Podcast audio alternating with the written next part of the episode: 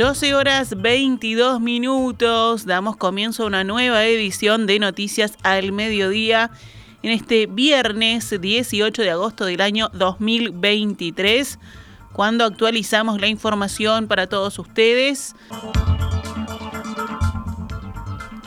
Vientos y nieblas, así como neblinas que afectaron hoy parte del país, obligaron a cerrar puertos y a desviar vuelos en el aeropuerto de Carrasco. La Armada Nacional informó que permanecen cerrados el puerto de Sauce, Arroyo Cufré, Río Rosario, Santiago Vázquez, Piriápolis y La Paloma, mientras que el de Punta del Este y Montevideo, que estuvieron cerrados en algún momento de la mañana, ahora están abiertos. Por otra parte, un vuelo de Copa Airlines que debía llegar a Montevideo a las 7.05 fue desviado a Ezeiza, en Buenos Aires, por esta misma causa. Lo mismo sucedió con uno de Iberia que venía desde Madrid y arribó en la misma terminal aérea argentina. Además, hay al menos tres partidas demoradas. El Inumet había advertido que esta mañana habría nieblas y neblinas en el área metropolitana, el este y el oeste del país.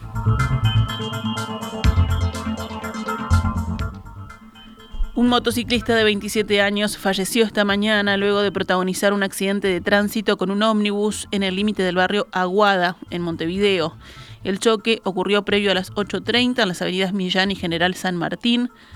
El ómnibus circulaba por San Martín, su conductor y los pasajeros resultaron ilesos. La policía investiga cuál de los dos conductores cruzó cuando no tenía habilitado el paso al tratarse de un cruce con semáforos. Se buscan imágenes de cámaras de videovigilancia de la zona, públicas y privadas, para saber cómo ocurrió el accidente. La investigación está a cargo de policías de Zona Operacional 1 y de la Fiscalía, que fue enterada de los hechos.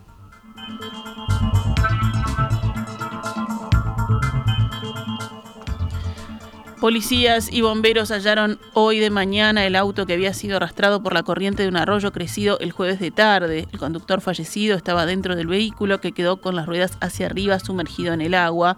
Esto ocurrió en el arroyo Carrasco, en el límite noreste entre Montevideo y Canelones, a unas cuadras de la ruta 8 sobre el camino Melchor de Viana. Vecinos de la zona dijeron que el camino es peligroso porque se vuelve muy angosto sobre el arroyo y tiene una curva que si no se conoce puede provocar accidentes. La justicia imputó ayer por homicidio muy especialmente agravado, por femicidio, al exnovio de Valentina Cancela, el adolescente de 17 años asesinada en Maldonado. La investigación determinó que la joven murió por asfixia mecánica. El asesino, también de 17 años, será trasladado provisoriamente a una dependencia del INISA hasta que se conozca la sentencia definitiva. Al tratarse de un menor, el plazo legal para que el fiscal presente la acusación es de 30 días. En este caso, y a partir de la vigencia de la ley de urgente consideración, podría recibir una pena máxima de 10 años de encierro en una dependencia de INISA, aunque durante su cumplimiento alcance la mayoría de edad. Cambiamos de tema, vamos con otras noticias que se destacan en el panorama nacional. A las 3 y 20 de esta madrugada, la Cámara de Diputados terminó de sancionar el articulado de la rendición de cuentas. La principal novedad fue que Cabildo Abierto aceptó finalmente que su exigencia de incrementar los salarios militares se discuta en el Senado. A ese acuerdo se había llegado el pasado lunes, pero en las siguientes horas los dirigidos por Guido Manini Ríos presentaron un aditivo que implicaba votar ese polémico planteo ya en la Cámara Baja. Para eso incluso se había asegurado el apoyo del Frente Amplio siempre que el incremento abarca solo al personal de tropa.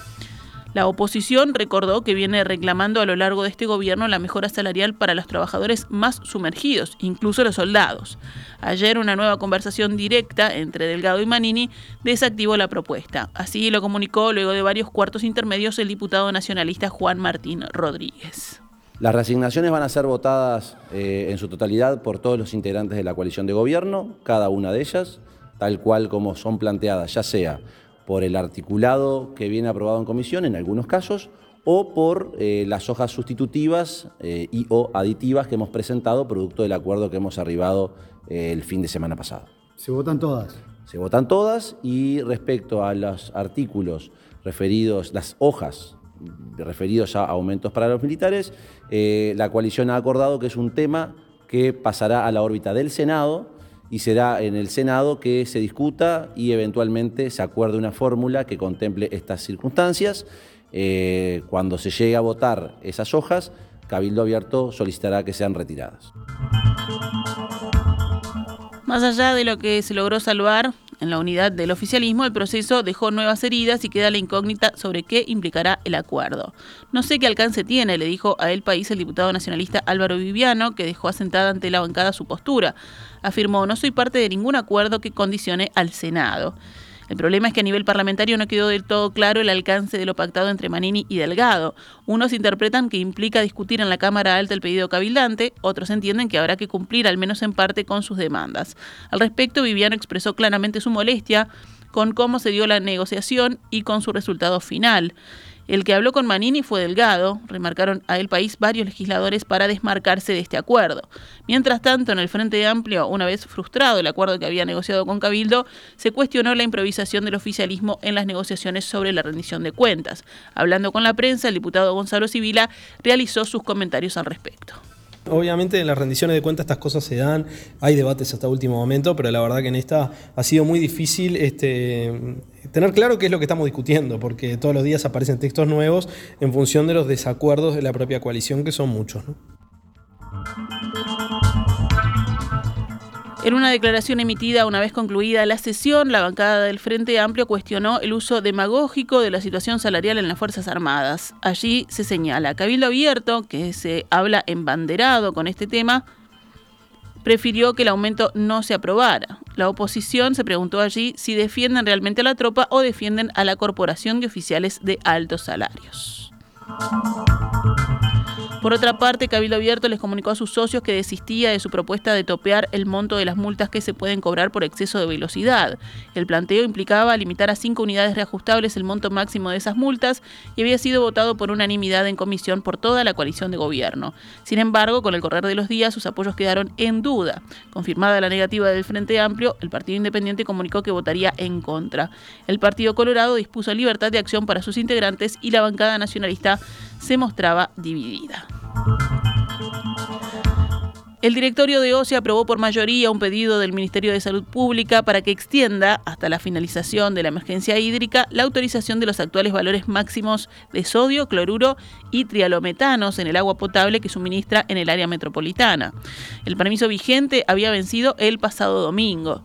En una carta a la que accedió el país, el presidente de la empresa, Raúl Montero, oficializó el pedido ante la Secretaría de Estado.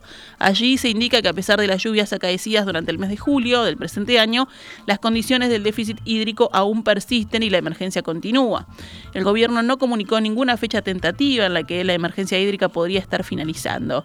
El representante del Frente Amplio en el directorio de OCE, Edgardo Ortuño, se opuso al pedido. Según señaló, tanto el aporte de agua dulce de las últimas lluvias, así como el del río San José, a través del trasvase hacia el Santa Lucía, permite pasar una nueva etapa para retomar la calidad del agua de antes de la crisis.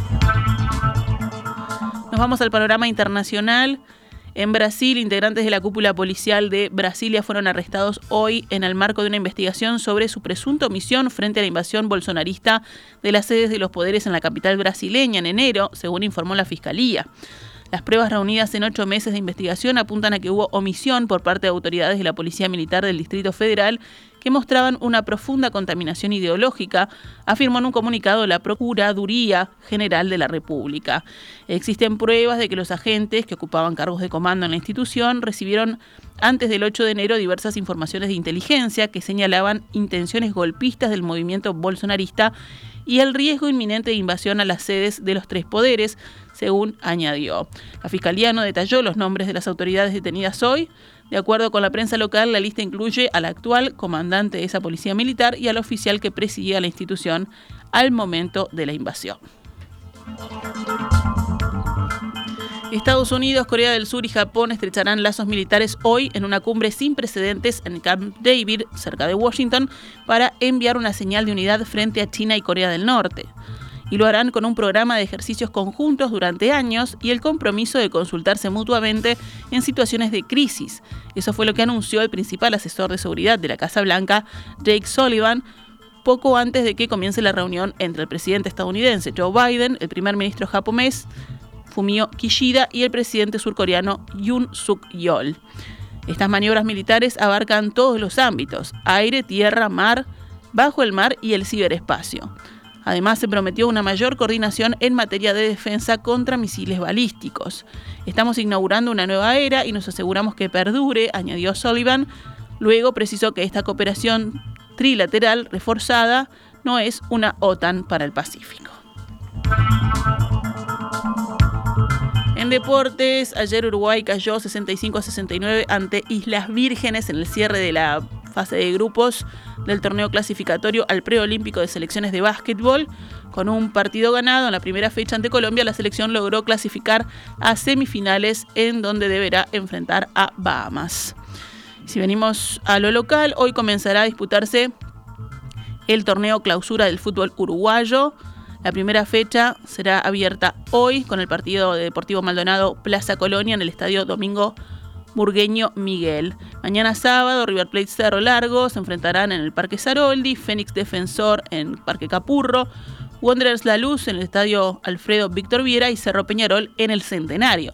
El domingo será el turno de Boston River Racing en el Parque Artigas de las Piedras, Danubio Torque en Jardines del Hipódromo y Liverpool Nacional en Belvedere.